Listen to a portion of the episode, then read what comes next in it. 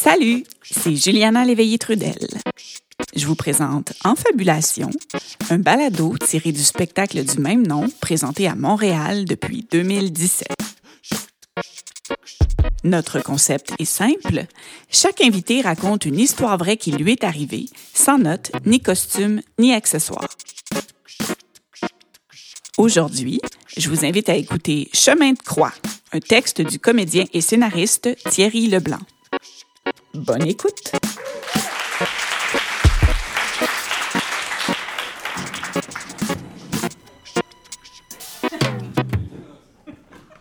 Bonjour tout le monde, ça va bien? Yeah, all right.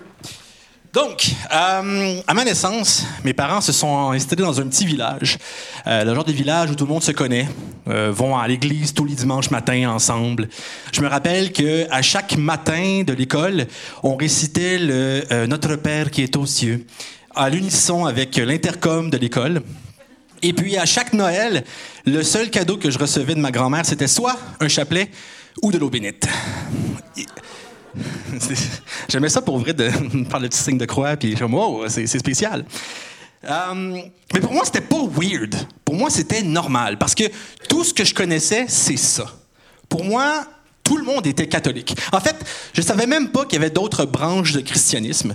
Je savais pas non plus qu'il y avait d'autres religions comme le judaïsme ou l'islam. Donc pour moi, être un enfant de cœur puis de chanter euh, minuit chrétien euh, à la messe de minuit, c'était tout à fait normal, même euh, pas mal agréable, une, jupe où est-ce que les jambes peuvent euh, marcher librement. Puis c'était un bon fit aussi pour ma mère, parce que ma mère était très croyante. Elle est la quatorzième d'une famille de 16 enfants. Donc, vous imaginez un peu la scène, là, le curé qui est sur le coin de la fenêtre, qui vérifie si la grand-maman est enceinte, puis si elle l'est pas, déguédine parce qu'il nous faut un nouveau chrétien, tu sais. Et être dans un environnement qui est aussi religieux a certains impacts.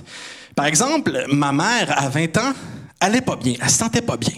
Elle va voir un médecin et son médecin lui explique que son état est explicable par le fait qu'elle est enceinte. Et ma, sainte, euh, ma sainte, ma mère lui dit Non, non, c'est impossible. Alors le médecin lui explique Ben, Écoutez, avez-vous eu une relation sexuelle non protégée C'est à quoi elle répond Oui. C'est à quoi le médecin répond Ben écoutez, c'est une pas pire façon de commencer. Vous pouvez tomber enceinte comme ça. Mais le plus sincèrement du monde et le plus sérieusement du monde, ma mère lui dit C'est impossible. Je suis pas mariée. Alors, vous avez, tout compris, vous, du premier coup. Parce que moi, quand elle m'a dit ça, je fais comme Qu'est-ce que tu veux dire Parce que. Elle a vraiment jamais eu beaucoup d'interactions avec ses parents parce qu'elle était trop occupée à subvenir aux besoins primaires de l'équivalent d'une équipe de hockey. Donc, elle n'a jamais eu d'éducation sexuelle. Puis en plus, son rêve, quand elle était jeune, c'était de devenir sœur, d'être nonne. Donc, oubliez ça, là. Mais la seule chose qu'elle se rappelle, c'est qu'elle s'est fait dire à répétition Tu peux pas tomber enceinte si t'es pas mariée. Mais au lieu de prendre ça comme une menace, elle a pris ça comme une condition. Comme si je te disais, tu peux pas ouvrir la porte si t'as pas la clé. Comme si le jour de mariage était un artefact qui activait magiquement la fertilité. Donc si ma mère était pas mariée, elle était pas fertile, donc ne pouvait pas être enceinte. Encore aujourd'hui, ça me fait capoter cette affaire-là. Elle était pas enceinte de moi. Non, moi, contrairement à mon grand frère, je suis pas un bâtard. Et on est quatre enfants.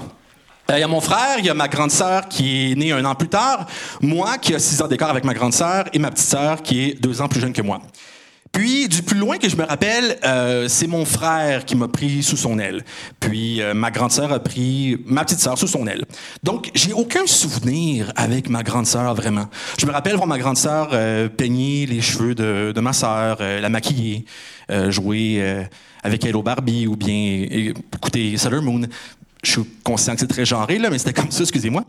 Et mais nous, non. Je pense que l'écart d'âge n'a pas aidé, mais aussi on avait très peu d'intérêts communs. Par exemple, ma sœur détestait lire. Moi, j'avais toujours le nez dans un bouquin, constamment. C'est bien qu'à l'âge de 7-8 ans, j'avais lu tous les, tous les livres de la courte échelle. Donc là, j'étais comme, OK, là, ça va faire, là, ça c'est pour les bébés. Je veux avoir un défi. Donc je me plante devant la bibliothèque de mon salon, une petite bibliothèque bien humble. Puis je grimpe sur une chaise et je prends le plus gros livre qu'il y a. Ça donne que ce livre-là, ben, c'est la Bible. Et je décide, à 7 ans, de lire la Bible de A à Z. Puis je sais pas si vous l'avez déjà lu ou des extraits, mais c'est pas full bien écrit. C'est pas super organique, c'est pas super fluide. Puis ma mère était bien fière de moi, mais honnêtement, je n'avais pas compris grand-chose à cause de ça. Et heureusement, parce qu'il y a des passages dans l'Ancien Testament qui vraiment sont trash, et que si j'avais compris ça, j'aurais été traumatisé. Je me rappelle d'un moment où Dieu enlève le sol, la terre dessous le peuple de Korah pour les avaler et les enterrer vivants. Et je ne sais pas pour quelle raison il fait ça. Mais dans l'Ancien Testament, il n'y a pas besoin de bien des bonnes raisons pour faire ce qu'il veut. Je me rappelle aussi qu'il a envoyé deux ours déchiqueter 42 enfants parce qu'ils ont ri de la calvitie du prophète Elisha. Je vous jure, faites contrôle F, Elisha, vous allez voir de quoi je parle.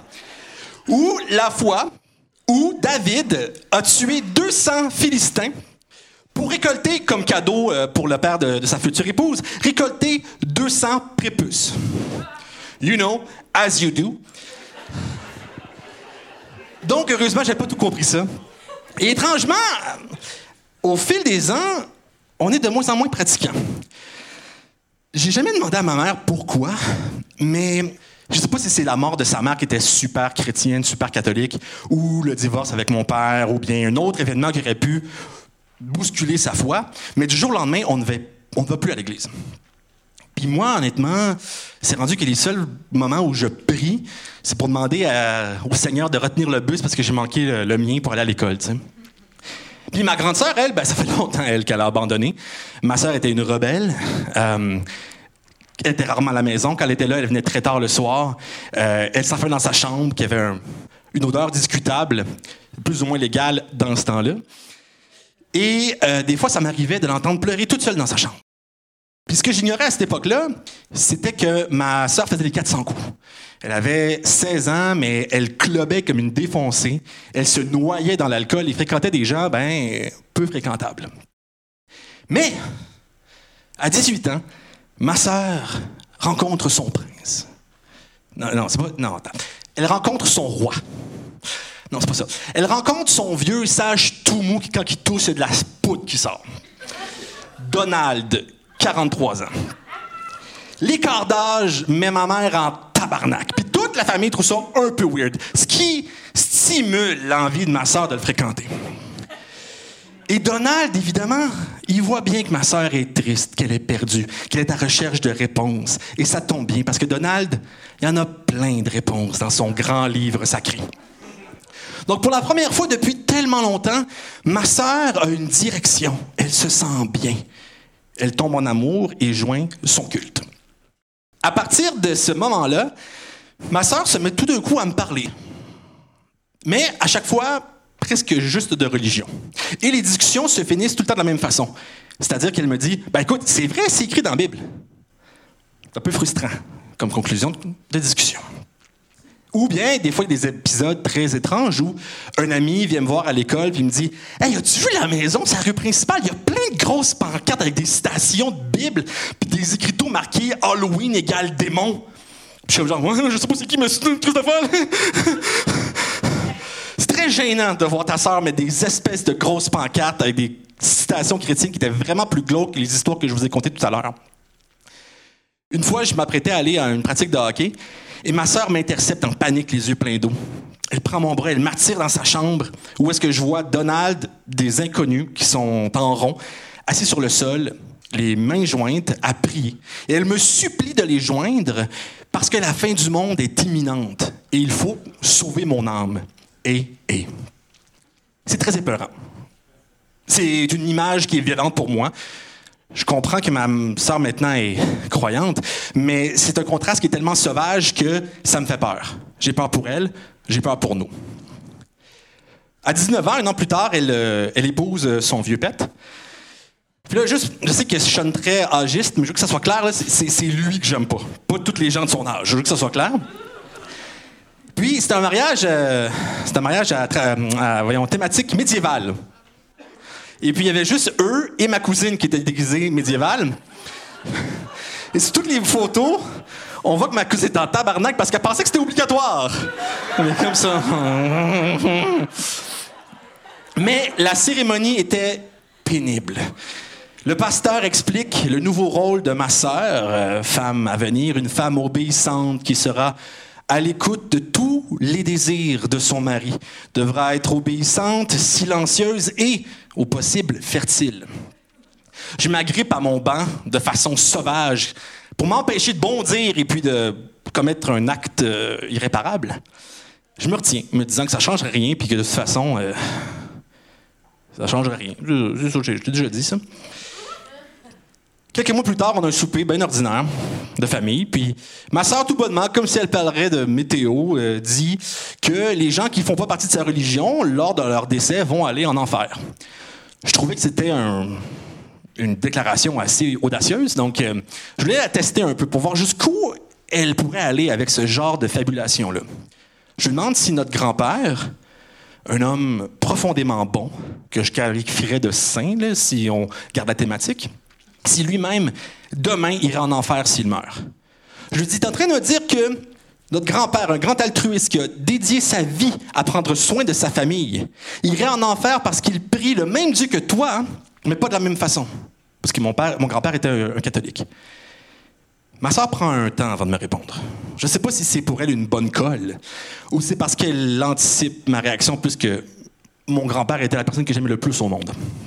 Que j'aime le plus au monde, en tout cas. Excusez. Elle me dit que oui, il va aller en enfer. Là, j'enlève mes mains de mon siège, les fils se touchent et je pète ma coche. À ce moment-là, instantanément, de façon organique, je deviens athée. C'est fini, j'abandonne. Je reprends ma Bible, je l'ouvre, cette fois-ci avec un marqueur. Je la relis une deuxième fois et je prends tous les éléments que je trouve qui ont aucun bon sens, que je trouve ridicules, parce que je veux utiliser l'arme de ma sœur contre elle. Après tout, c'est écrit dans la Bible, c'est que c'est vrai. Donc, je veux lui tendre un piège. Je lui dis, hey, euh, qu'est-ce que tu penses de l'esclavagisme? Elle dit, ben, c'est pas correct. Puis pourtant, dans la Bible, ça dit que tant que l'esclave n'est pas euh, dans un territoire limitrophe, c'est correct. Fait qu'un Américain, non, mais un Mexicain, pourquoi pas? Ou la fois où est-ce que je lui dis, si Donald meurt, est-ce que tu vas marier son beau-frère, euh, ton beau-frère? Elle dit, ben non, c'est inacceptable, c'est dégueulasse, ça me tente pas. Je dis, ben, je m'excuse, mais t'as pas le choix. Parce que si tu n'as pas eu d'enfant avec lui avant qu'il meure, il faut que tu maries ton beau-frère. Il faut que tu fasses un enfant avec lui. Puis le premier enfant a le nom de Donald pour assurer sa descendance. Par la suite, il y a du fun, faites ce que vous voulez. Mais ça, c'est important. Mais mieux encore, si le beau-frère, lui, il veut pas, parce que, tu sais, c'est fucking weird, il faut que ma sœur ait voir le temple des anciens. On ça là, juste les anciens. Et là, je le stoule, il veut pas le faire. Les anciens vont le voir. S'il dit encore non, ben là, ce qui va se passer, c'est qu'ils vont enlever. En fait, ma sœur va devoir enlever le soulier de, son beau-frère, lui cracher au visage. Et à partir de ce moment, j'en vois qu'il secoue sa tête et qui est vraiment sceptique, va, va, va relire Deutéronome 25. Sa maison au complet sera reconnue dans la province, dans le monde, comme étant la maison du déchaussé. Ce qui devait être une honte absolument euh, énorme à l'époque, j'imagine. Mais à chaque fois, j'ai la même réponse de ma sœur, qui est la suivante. Ouais, ben, tu sais, c'est l'Ancien Testament, c'est pas tout qui, est bon, c'est pas tout qu'on garde. Sauf qu'il y a des choses qu'elle défendait qui n'étaient que dans l'Ancien Testament. Donc, elle puis sa gang, ils prenaient ce qu'ils voulaient, ils laissaient ce qu'ils voulaient, tant que ça fitait leur agenda religieux. Moi, je me pompais, je me pompais, je me fâchais. Ma mère, ma soeur était en contrôle. Donc, j'ai décidé d'abandonner. Mon plan ne fonctionnait pas. Étape 2. Je lui parle plus. C'est fini. J'ai aucun intérêt à faire ça de toute façon. Tu sais, les véganes qui vous jugent parce que vous buvez un verre de lait, c'était moi fois 10 avec la religion. Dès que vous aviez une discussion religieuse, j'étais supérieur, autant, autant, je veux dire, arrogant ça crée un mur énorme entre moi et ma famille, parce que même si ma sœur était la pire, il y a plusieurs membres de ma famille qui ont suivi. À un degré moins sévère, moins dangereux, mais quand même. Donc, je me suis isolé de ma propre famille. Puis l'ironie là-dedans, c'est que je défendais tellement l'athéisme, ben, que je la prêchais dans un sens. J'avais mon propre culte sans Dieu, mais qui me rendait aussi rigide que ma sœur finalement, mais d'un autre angle. Tellement que ça m'aveugle. Je vois pas les progrès. Ma sœur commence à réaliser, même si elle est brainwashée, Elle a la force de réaliser que ça commence à être dangereux. Elle se distance de sa secte. Elle divorce son gourou. Elle quitte la secte finalement. Mais parce qu'elle a encore des attaches envers le christianisme, parce qu'elle a encore la foi, je veux rien savoir d'elle. Je l'ignore encore, je ne lui parle pas. Malheureusement, j'ai pas le choix de la voir des fois, genre à Noël. Mais je l'ignore, euh, je m'en fous. Puis un Noël, elle me fait un cadeau. Je me prépare euh, à le détester. Je déballe. Et c'est un album de photos. Il y a juste des photos de elle et moi. J'avais entre 0 et 4 ans. C'est des photos où est-ce que.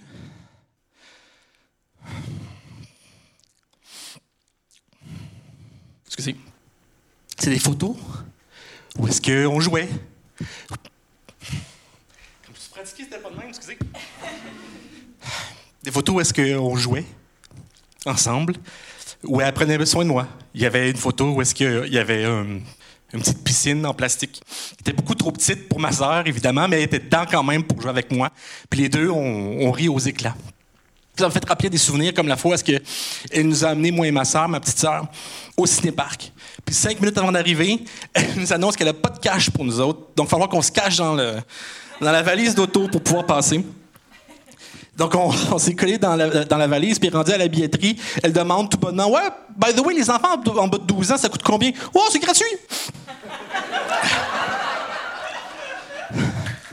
C'est tous des souvenirs que j'avais oubliés, soit parce que j'étais trop jeune ou que j'avais enseveli sous la haine, finalement.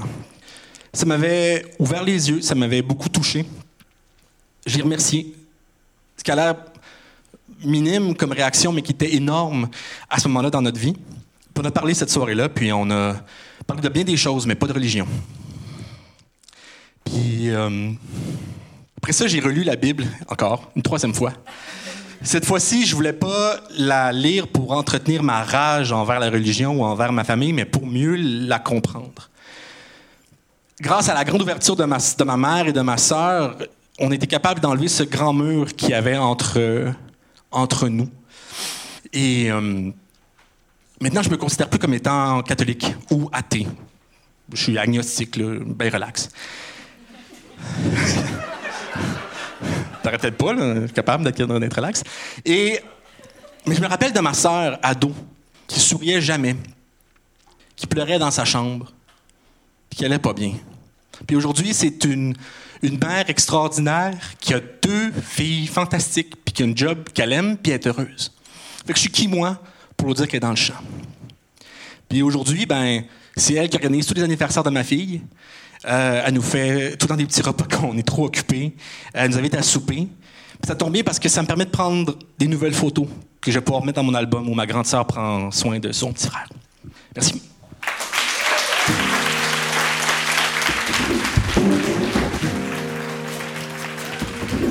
L'histoire que vous venez d'entendre a été écrite et interprétée par Thierry Leblanc.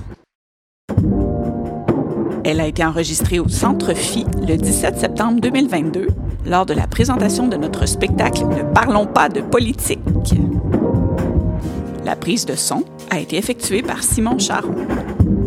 Le montage et la musique originale sont de Christian Brundelray. Et ce balado est une création des productions de Brousse.